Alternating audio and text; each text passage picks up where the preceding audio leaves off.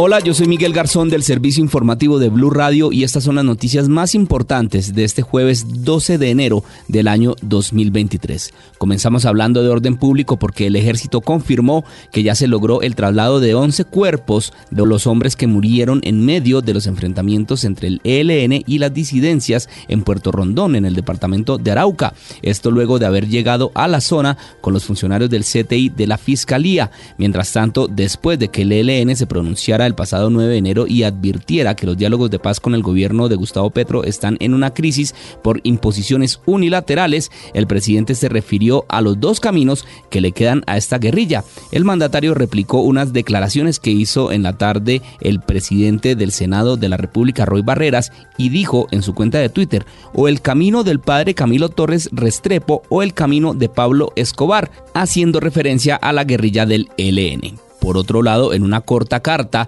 pero concreta, Rodrigo Londoño Timochenko, líder del Partido Comunes, invitó a Antonio García, el máximo comandante del ELN, a reunirse y conversar sobre la crisis que vive la mesa de conversación con el gobierno, según ha dicho la guerrilla, abro comillas. De este modo, estaré presto a conversar con usted, Antonio, si así lo desea, en el lugar y condiciones que el gobierno, el presidente Petro y las autoridades lo permitan. Mi deseo es aportar un grano de arena en la titánica tarea de lograr la paz total que anhela la nación colombiana, escribió Londoño. Hablamos ahora del invierno porque el presidente Gustavo Petro llegó hasta el lugar de la emergencia en Rosas, en el departamento de Cauca. Después de dos intentos fallidos, por fin pudo aterrizar en el sitio donde centenares de personas afectadas lo esperaban desde hace ya tres días. Una vez allí, desde el lugar, el presidente Petro anunció la construcción de una doble calzada que conecte la ciudad de Popayán en el Cauca con el municipio de Chachagüí en el departamento de Nariño. Asimismo, el mandatario afirmó que las personas que resultaron damnificadas por el deslizamiento de tierra en Rosas deben ser reubicadas. Cuando yo les hablé de la 1523 del 2012 es porque ahí hay unos artículos que le permiten a la unidad nacional comprar en menos de 15 días la tierra que necesitamos. Entonces, quiero que, no sé si se estrene, por lo menos en el Cauca se estrena el mecanismo, porque si no ocurre lo que viene ocurriendo en todos estos años y es que queda la gente metida en los albergues y pasan los meses y no hay solución. Y vienen más problemas, porque vivir todos juntos trae muchísimos problemas. Cambiamos de tema porque Blue Radio conoció en primicia que el gobierno del presidente Gustavo Petro no hará un incremento de las tarifas de peajes para el año 2023 a los transportadores de carga.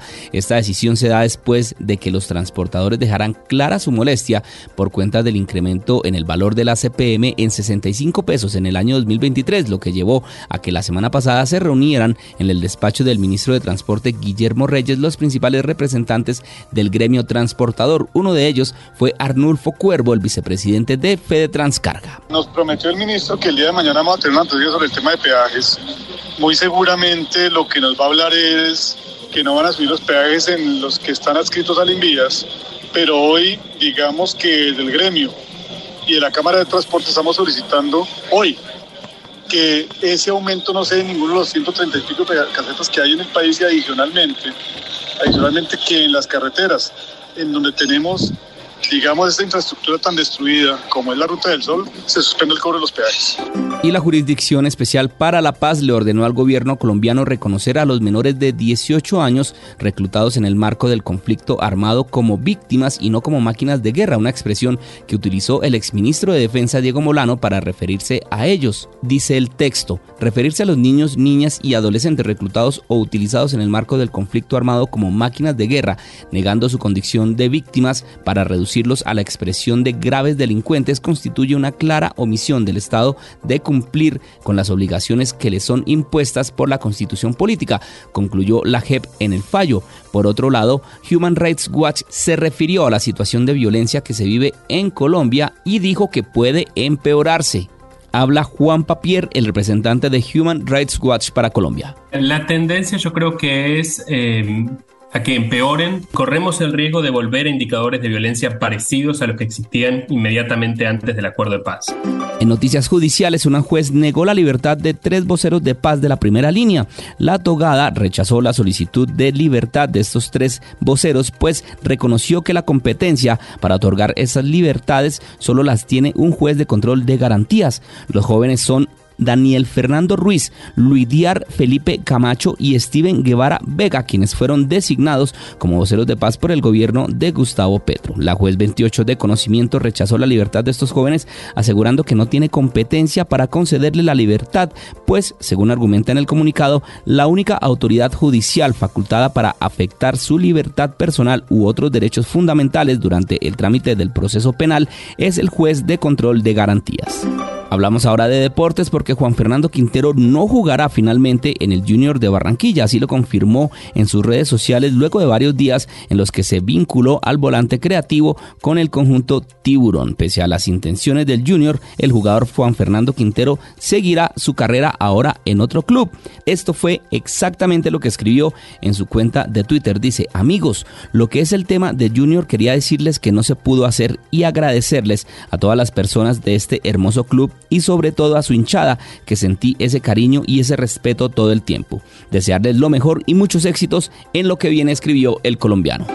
Y en información internacional, Lisa Marie Presley, la única hija de la leyenda musical Elvis Presley, falleció a los 54 años en Los Ángeles tras sufrir un paro cardíaco. Recordemos que ella es la ex esposa del también difunto Michael Jackson, el rey del pop. Hasta acá esta actualización de noticias. No se les olvide que todos los detalles los encuentran en www.bluradio.com. Tampoco se les olvide hacerle clic a la campanita para futuras actualizaciones.